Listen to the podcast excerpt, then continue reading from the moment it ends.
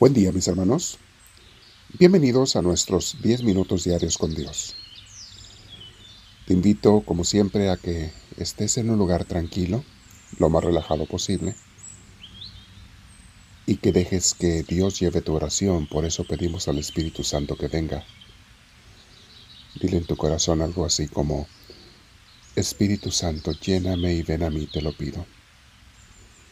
Toma tú todo mi ser, toma tú, Señor, mi corazón, mi mente, mis ideas, o sea, mis deseos y mis pensamientos. Tómalos tú, Señor, para que este día haga lo correcto con respecto a ti, que sabes que es lo mejor para mí en cada momento de mi vida. Me pongo en oración con mis hermanos que están en muchos lugares. Te pedimos que nos ilumines, que nos inspires y que nos unas en tu espíritu en esta oración, Señor. Bendito seas, Dios nuestro. Continuando con el tema, mis hermanos, de una vida nueva por la temporada que estamos viviendo. El tema de hoy se llama Ahora que empiezo esta nueva temporada en mi vida. ¿Ahora qué? ¿Qué voy a hacer en mi vida? Y esto lo tengo que meditar ante Dios, por eso es importante que sea en la oración y cualquier momento lo puedes convertir en oración, ¿ok? Y cualquier pensamiento lo puedes convertir en oración. Cuando estés pensando cualquier cosa en tu día, tú lo puedes convertir en oración si volteas hacia Dios. Allí en tu interior, volteas hacia Dios y lo presentas a Él. Y lo compartes con Él. Aquel pensamiento se convirtió en oración. A cualquier hora del día lo puedes hacer, mi hermana, mi hermano. Aprovecha todas estas oportunidades bellas que tenemos. Entonces, pensando en este tiempo, vamos a hacer una oración. Te invito a que, como te decía, estés derechita, derechito, tu espalda recta, hombros y cuello relajados. Si tienes audífonos, póntelos, te ayuda mucho para evitar ruidos y escuchar mejor el audio. Y vamos a cerrar los ojos si puedes también y respirar profundo una vez más, con mucha paz acompáñame a decirle estas palabras. Señor, tú sabes lo que hay en mi corazón mejor que nadie. Tengo que recordarme esto periódicamente. Tú sabes los deseos y sueños que tengo para el futuro, para mí, para mi familia, para las cosas que tengo o las que quiero tener o conseguir. Tú sabes, Señor, qué de todo eso que deseo es bueno y qué no lo es, aunque a mí me parezca que sí. Tú también tienes un plan bello para mi vida, desde la eternidad. Y a veces mis deseos no van de acuerdo con tu plan, o al menos no en el momento en que yo los deseo, porque tú sabes el tiempo correcto para cada cosa.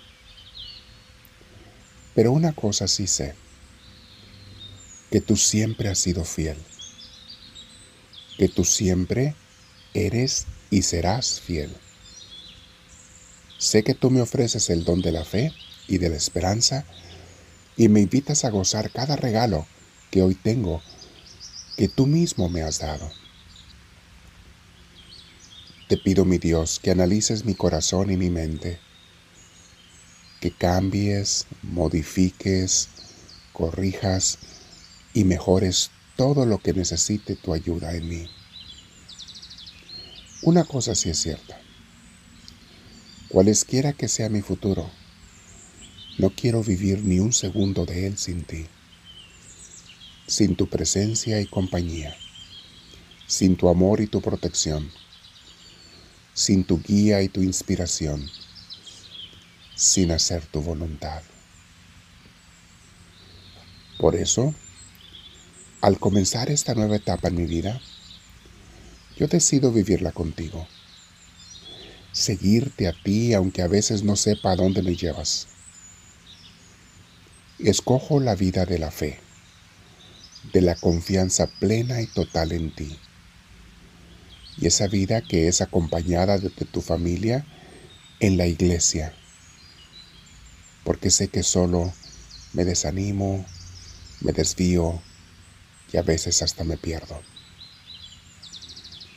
Mándame tu Espíritu Santo, Señor, todos los días para que me esté transformando, guiando, iluminando. Permíteme llegar a ser ese hijo o hija que tú soñaste desde la eternidad en mí. Quiero unirme a tu santa voluntad, fincar tu reino y ayudar a los demás a ir hacia ti.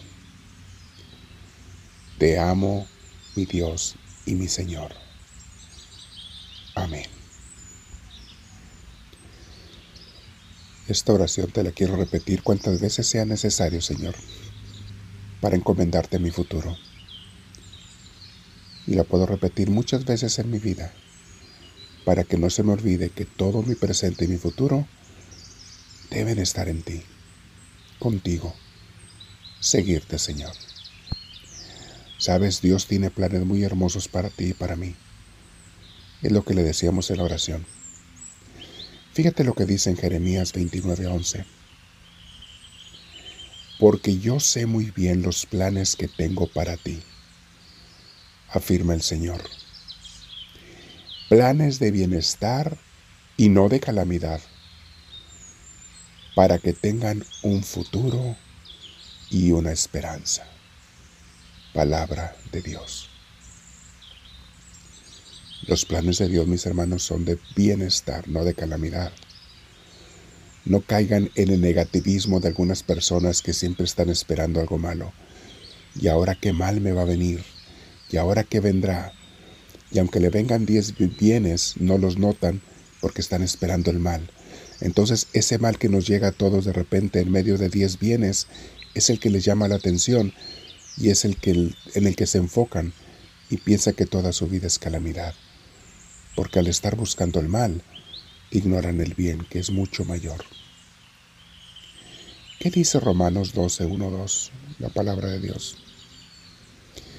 Por lo tanto, hermanos, tomando en cuenta la misericordia de Dios, les ruego que cada uno de ustedes, en adoración espiritual, ofrezca su cuerpo como sacrificio vivo, santo y agradable a Dios no se amolden al mundo actual, sino que sean transformados mediante la renovación de su mente. Sean transformados.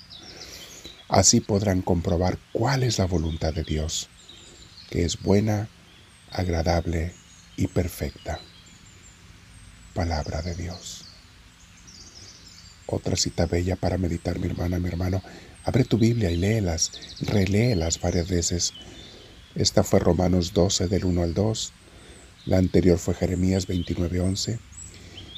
Y ahora por último meditemos Efesios 4 del 1 al 3. Por eso yo que estoy preso por la causa del Señor, les ruego que vivan de una manera digna del llamamiento que han recibido, siempre humildes y amables, pacientes, tolerantes unos con otros en amor esfuércense por mantener la unidad del Espíritu mediante el vínculo de la paz. Palabra de Dios. La unidad del Espíritu. El Espíritu Santo estará presente cuando hay unidad entre nosotros, mis hermanos, entre las familias de casa y las familias de Dios.